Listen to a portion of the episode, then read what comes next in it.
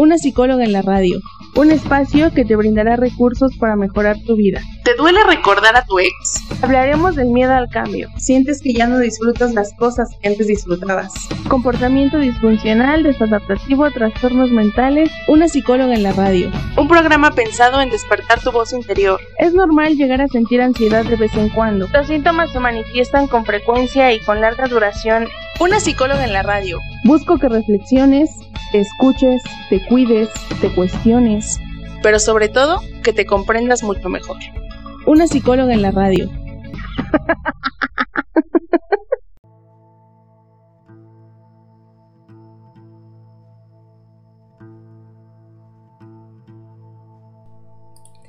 Hola, bienvenidas y bienvenidos a este programa Una psicóloga en la radio.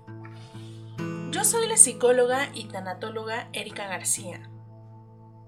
Hace un buen rato que no nos escuchábamos, pero me alegra poder estar de vuelta.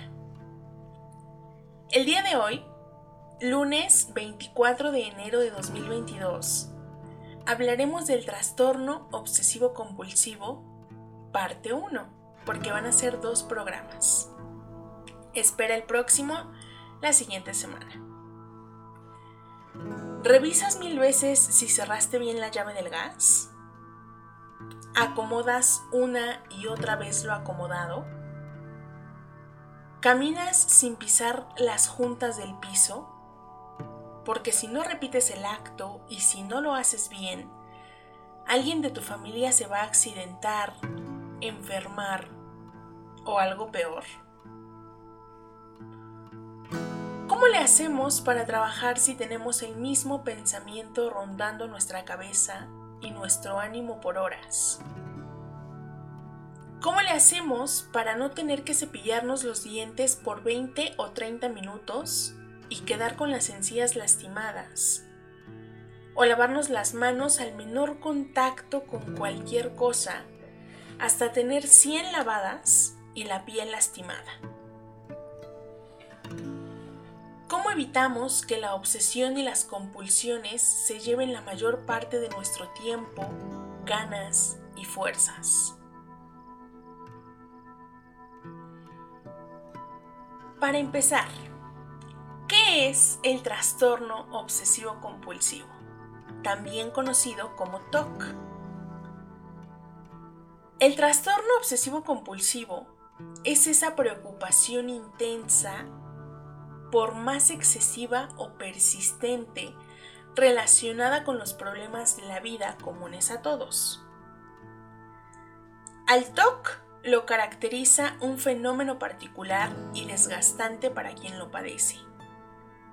Y es la frecuente y sistemática de obsesiones o rituales compulsivos, y con mayor frecuencia ambos elementos a la vez.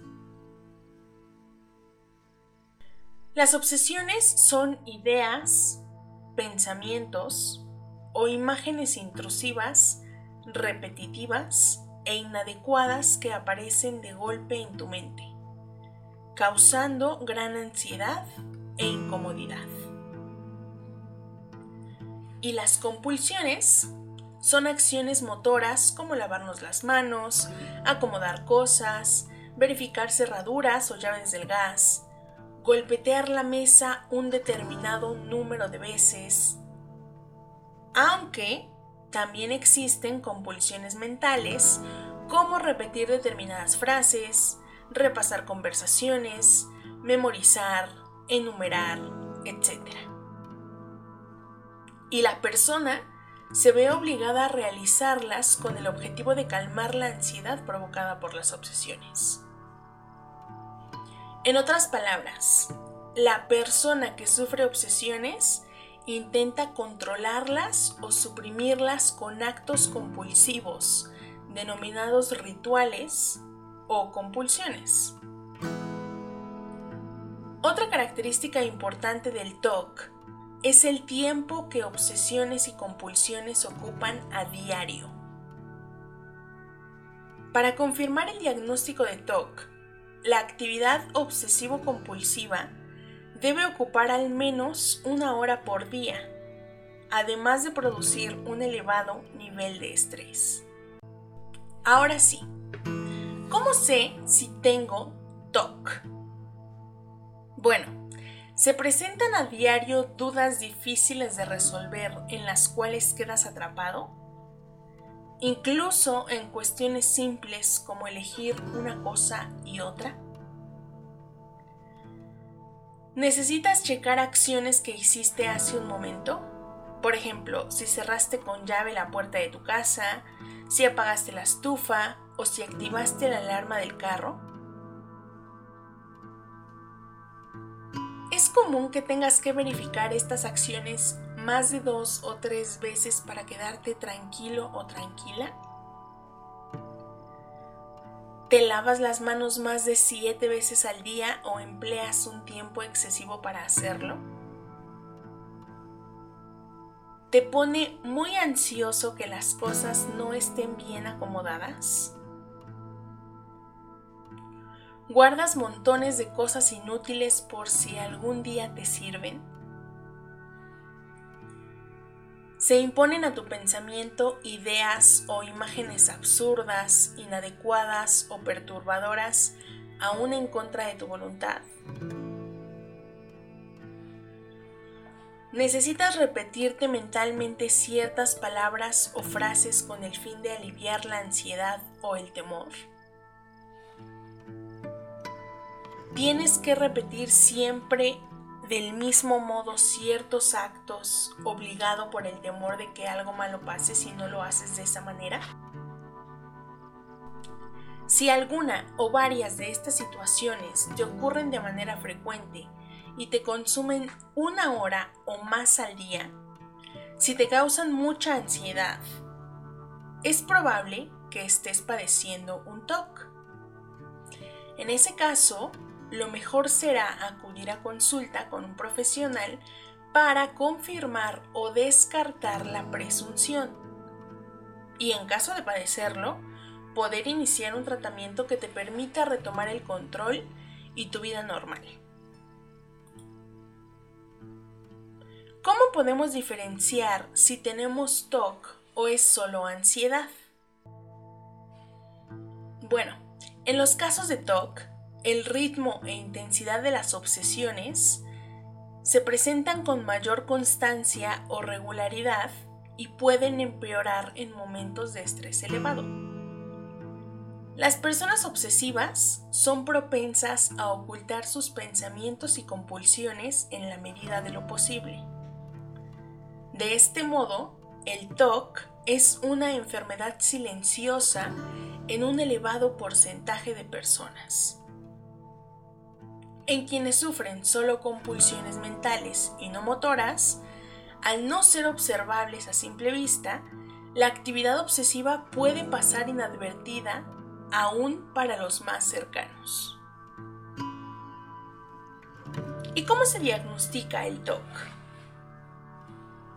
A la fecha, no existen análisis clínicos, estudios genéticos o de imágenes cerebrales que certifiquen el diagnóstico.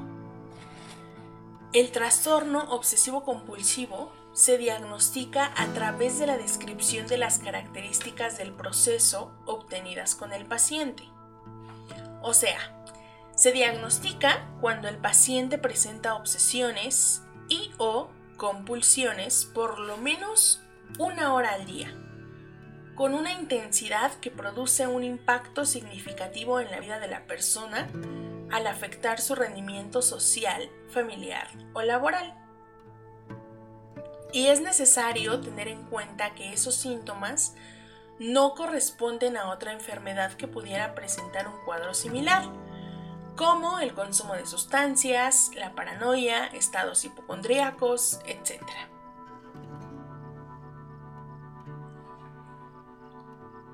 ¿Cualquiera puede tener un trastorno obsesivo compulsivo? Bueno, la aparición del TOC depende de factores heredogenéticos y psicosociales. Las personas de primer contacto de personas con TOC presentan el doble de riesgo de contraerlo que la población en general. Y si esos familiares de primer grado han tenido un TOC de comienzo en la infancia, la probabilidad resulta 10 veces mayor. Estamos hablando de que cada, por cada 100 personas de la población en general, dos o tres presentan un diagnóstico de TOC en algún momento de su vida. Incluso, estudios realizados en gemelos y en líneas directas afectadas indican que la posibilidad de desarrollar un TOC depende de la presencia de factores genéticos heredados.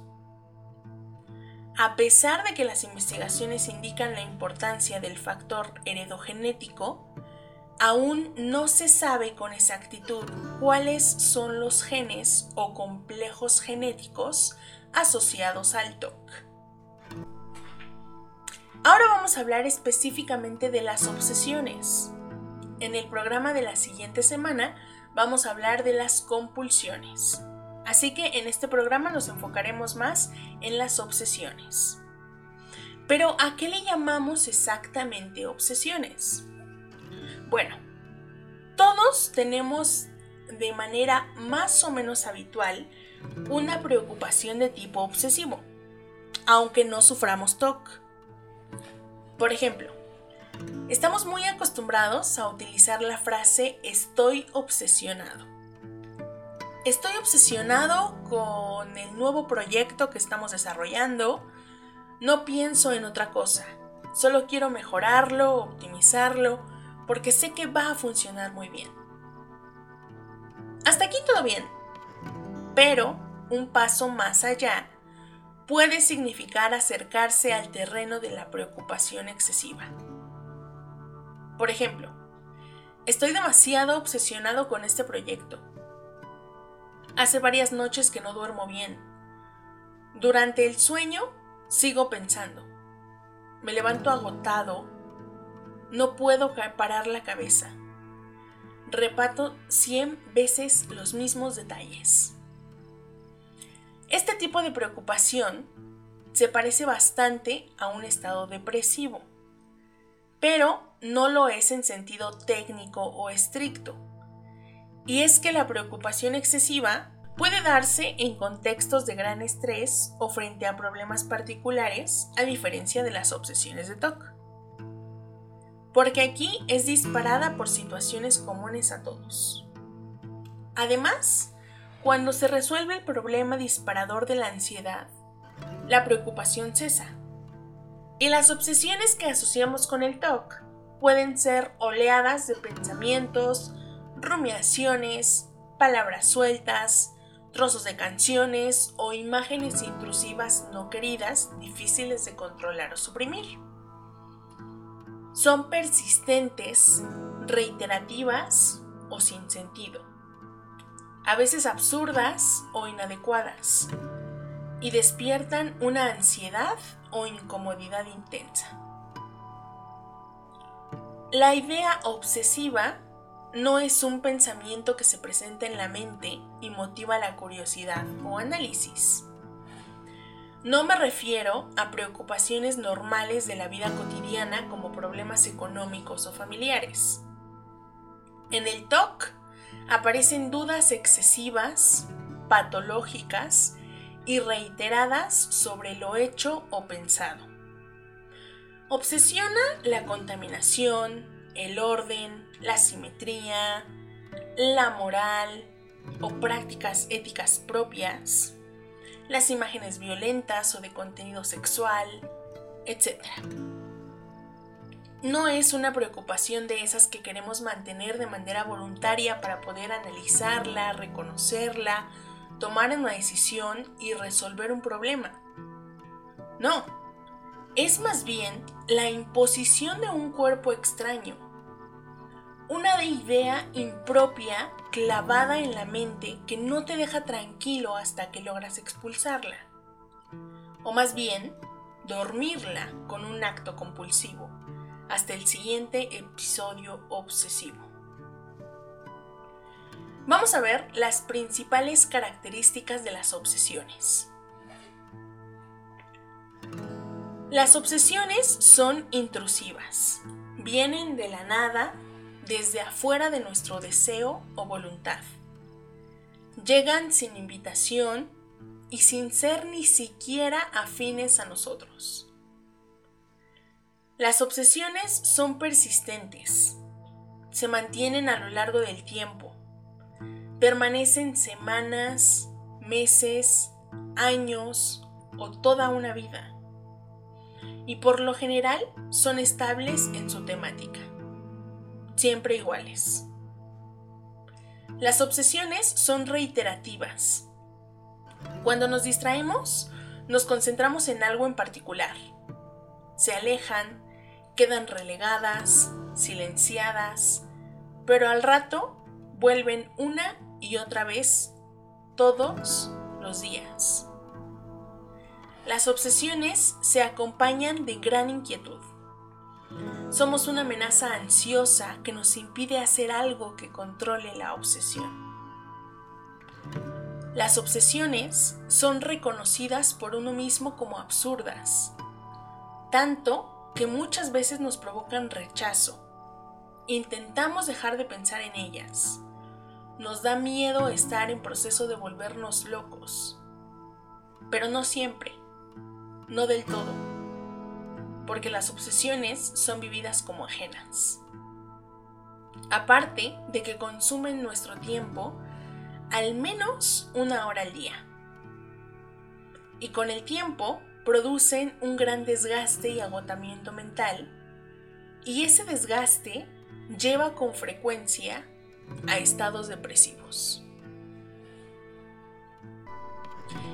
Pero entonces, ¿cómo podemos diferenciar una obsesión de una preocupación normal?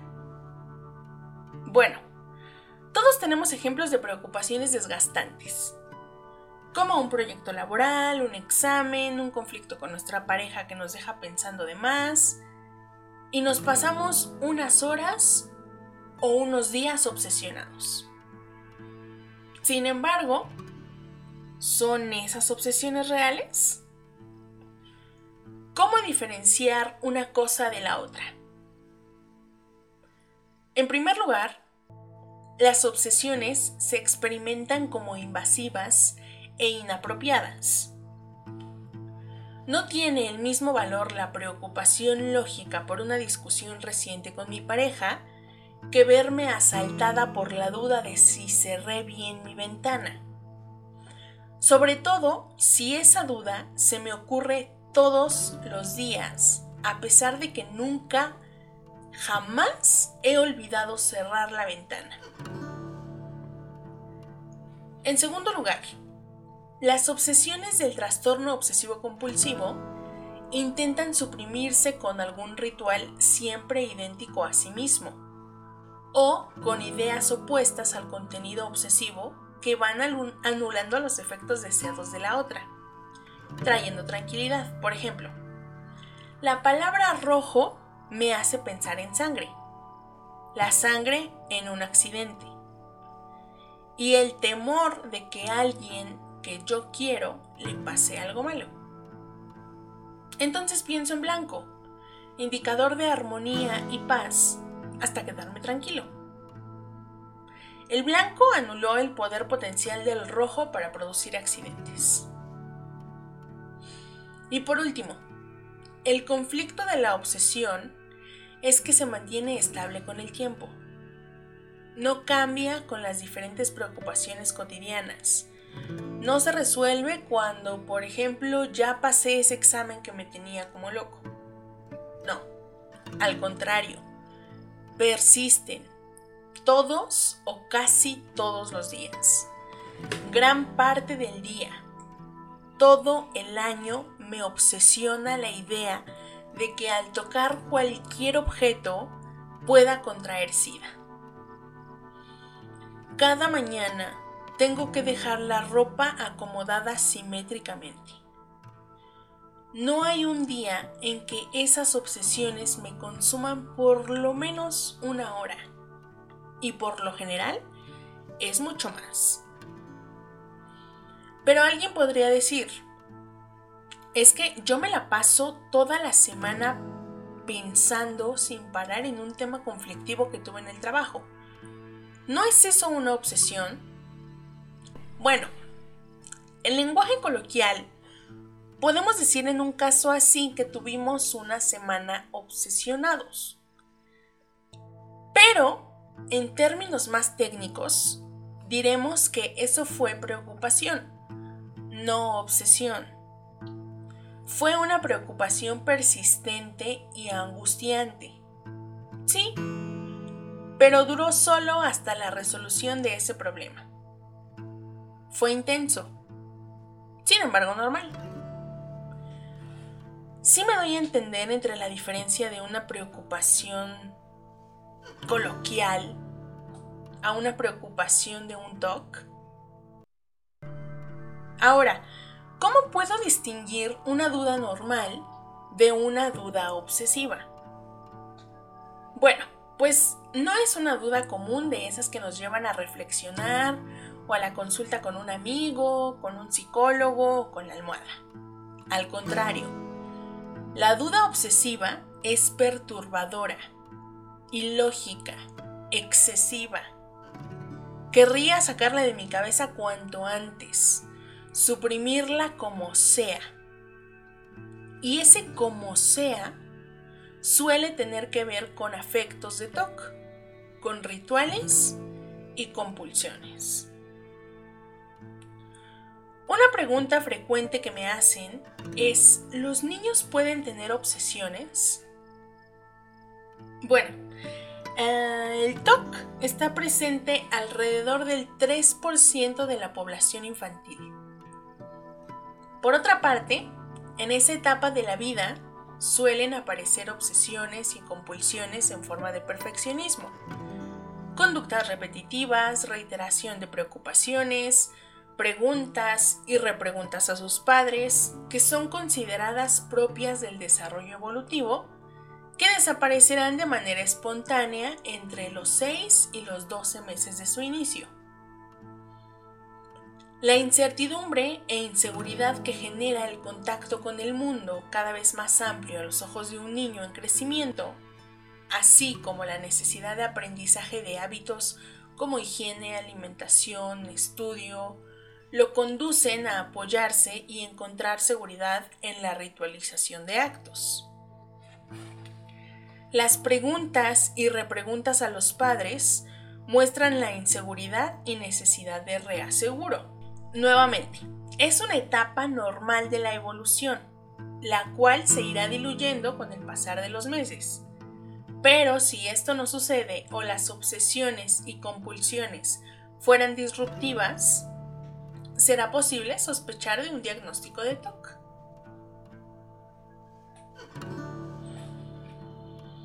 ¿Y a qué le llamamos un pensamiento intrusivo? Bueno, pues es una idea absurda o poco razonable, no deseada, que provoca rechazo, que llega de la nada o se dispara por algún elemento del entorno o del mundo interno nos provoca una preocupación o ansiedad inmediata. Las ideas intrusivas no son patológicas o anormales. El asunto es lo que cada uno hace con ellas. A todos se nos presenta alguna. Sin embargo, la dejemos pasar sin, sin darles demasiada importancia. Pero no lo tomamos de la misma manera si sufrimos una patología obsesiva. Al contrario, nos quedamos rumiando, dándole vueltas y vueltas.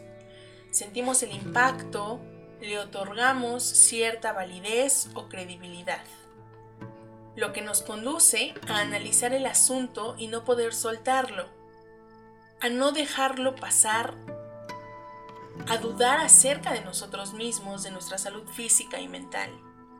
Dudamos de nuestra moral, de nuestras costumbres, del control sobre nuestra persona. Si tenemos TOC, el pensamiento intrusivo llega para quedarse. Permanece, va, viene, ocupa el centro de nuestra atención o pasa a segundo plano cuando algo nos preocupa, pero no deja de acecharnos.